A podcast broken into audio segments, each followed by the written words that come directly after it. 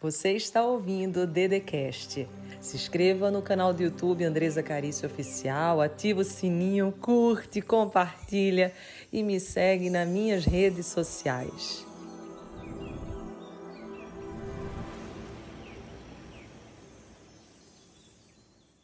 Estávamos falando sobre algo que pode transformar o teu dia, a tua vida, que é algo muito profundo, porque eu mesmo já mergulhei nessa sombra inúmeras vezes. Eu mesmo já fui uma pessoa extremamente crítica comigo, extremamente rigorosa, perfeccionista no último. Eu só fazia alguma coisa se eu visse que tinha 100% de chance de dar errado. Não tinha humildade no coração, um orgulho grande. E daí eu fui percebendo que na vida nem sempre a gente acerta. Que a vida é uma escola que nós estamos aqui de passagem e que até aquilo que a gente acredita que é ruim tem uma finalidade, tem um propósito. E mencionamos algo que vai transformar a tua maneira de pensar agora. A maioria de nós, no qual eu me incluo, sempre olhamos para o nosso passado quando nós cometemos uma conduta indesejada, um comportamento inapropriado,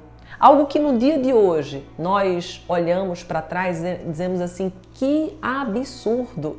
Como que eu fiz isso? Meu Deus, aonde que eu estava com a cabeça? E daí você se julga agora toda superior, todo bam bam bam, achando que é a rainha, o rei da cocada, quando na verdade você está colocando essa parte que faz parte de você, porque hoje você não é mais o que você é no passado. E você também no futuro vai ser outra pessoa, você vai se tornar outro ser, muito melhor, muito mais evoluído, evoluído. Só que aquela, aquele fez parte de você. Nós somos constituídos aqui dentro de inúmeras partes. Nós temos o medo, nós temos a insegurança, nós temos a culpa, nós temos a alegria e todas essas partes, elas navegam. Todas essas partes, elas têm uma utilidade, elas têm um benefício.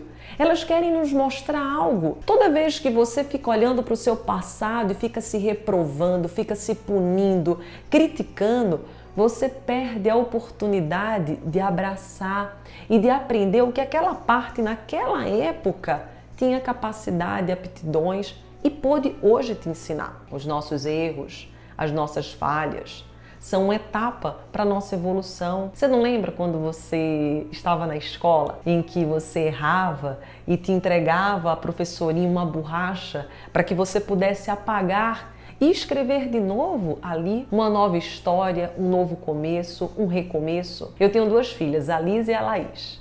Quem me segue sabe, uma tem nove, outra tem oito anos. E essa arte do recomeço, eu vivo com elas todo dia. No livro Todo Santo Dia, inclusive, que é um livro meu, best-seller, que tem ajudado milhares de vidas, nós mencionamos numa das 102 atitudes que aqui tem sobre essa arte de recomeçar. Você integrar todos os contraditórios, tudo isso que talvez hoje na sua vida você esteja querendo colocar debaixo do tapete ou mesmo fugir. E sabe o que é que acontece, gente? Muitas das vezes o processo de fuga é muito dolorido, porque às vezes você foge na bebida, às vezes você foge no cigarro, tantas outras no entorpecente, numa droga mesmo, ou num vício outro, fazendo algo que te machuca. E tudo isso são maneiras que você encontra para tentar fugir de algo que dentro de você te aprisiona porque você não se perdoou, você não se abraçou, você não se acolheu, você não se ouviu. E eu queria que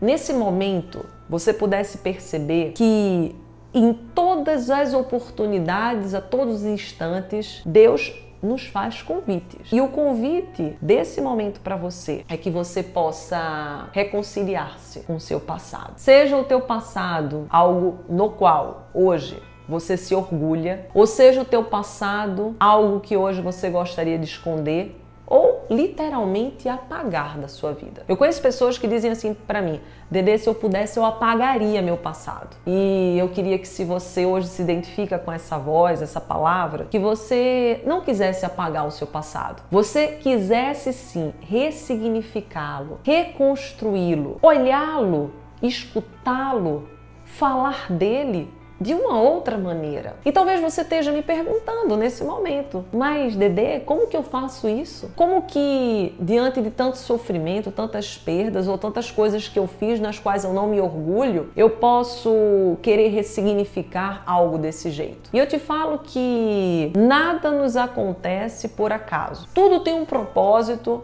tudo tem uma lição, tudo deixa um aprendizado, tudo abre caminhos. Às vezes são caminhos que poderiam ter sido mais fáceis, poderiam ter sido melhores, mas não deixam de ser caminhos. E se foram esses que você navegou por aquele período, por que agora você vai se punir tanto? Quanto mais você se punir, quanto mais você quiser colocar debaixo do tapete, mais você vai se identificar com essa sombra. Porque a única forma da gente se libertar é quando a gente perdoa, é quando a gente compreende, quando a gente abraça, quando a gente percebe que as imaturidades, que todo o processo de erros, de coisas em que a gente não se orgulha, foram etapa para nossa evolução. E quando você começa a virar essa chave, a abrir essa porta, você entende o que o Evangelho estava nos ensinando agora há pouco. Vamos re renovar, reconciliar. No Evangelho, no capítulo 4 de Marcos, nós estamos olhando o verso 35 e a gente percebe que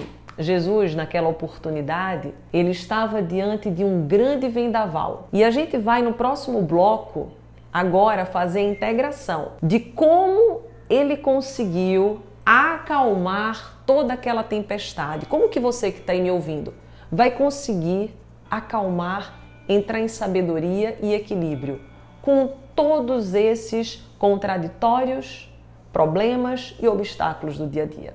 Fica aqui comigo, se você estiver no YouTube, curte, comenta esse vídeo. Próximo bloco vai ser formidável. Ele vai conseguir fazer com que você consiga unir toda essa palavra e a partir de então passar para uma próxima etapa, que é a etapa em que você consegue vencer todo o tsunami, vendaval, terremoto que aconteça na sua vida. Você ouviu o Dedecast. Se inscreva no canal do YouTube Andresa Carício Oficial. Curte, ativa o sininho, compartilha e me segue nas minhas redes sociais.